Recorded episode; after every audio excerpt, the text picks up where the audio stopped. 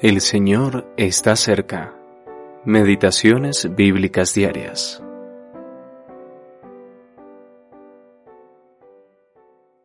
Todo es vuestro, y vosotros de Cristo, y Cristo de Dios.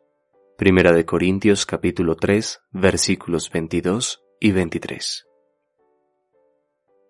Vosotros sois de Cristo. Vosotros sois de Cristo.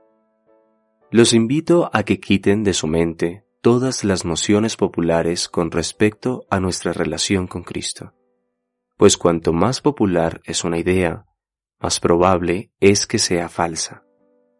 Siempre debemos dirigirnos a las palabras claras e inequívocas de las Escrituras.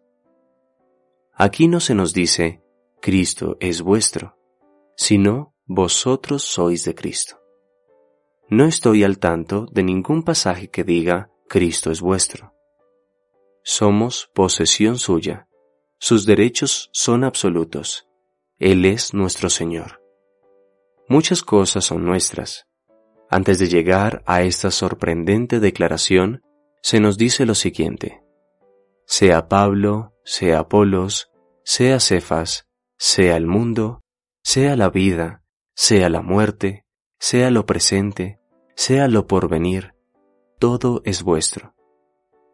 Y el cristianismo popular coronaría esta gloriosa riqueza diciendo, y lo mejor de todo, Cristo es vuestro. Pero la escritura no dice eso en absoluto.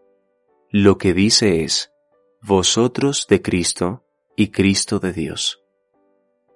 Los cristianos en Corinto no habían reconocido totalmente el soberano señorío de su Salvador.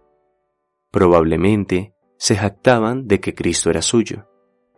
Parece ser claro que así era, pues tomaban los beneficios y dones que habían recibido por ser de Cristo y los utilizaban para su propia exaltación.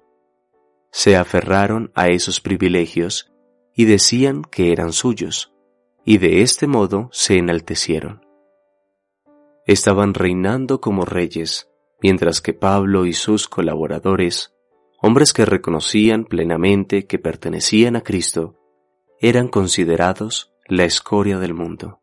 Primera de Corintios capítulo 4 versículos 8 y 13.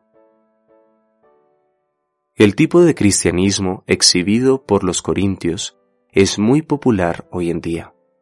Y así como ellos necesitaban que se les insistiera en la verdad de que le pertenecían a Cristo, nosotros también lo necesitamos.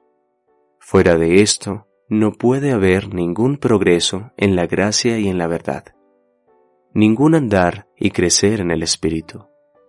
Vosotros sois de Cristo, debe ocupar su debido lugar en nuestras vidas para que seamos realmente cristianos según lo que la Escritura enseña. J. T. Mawson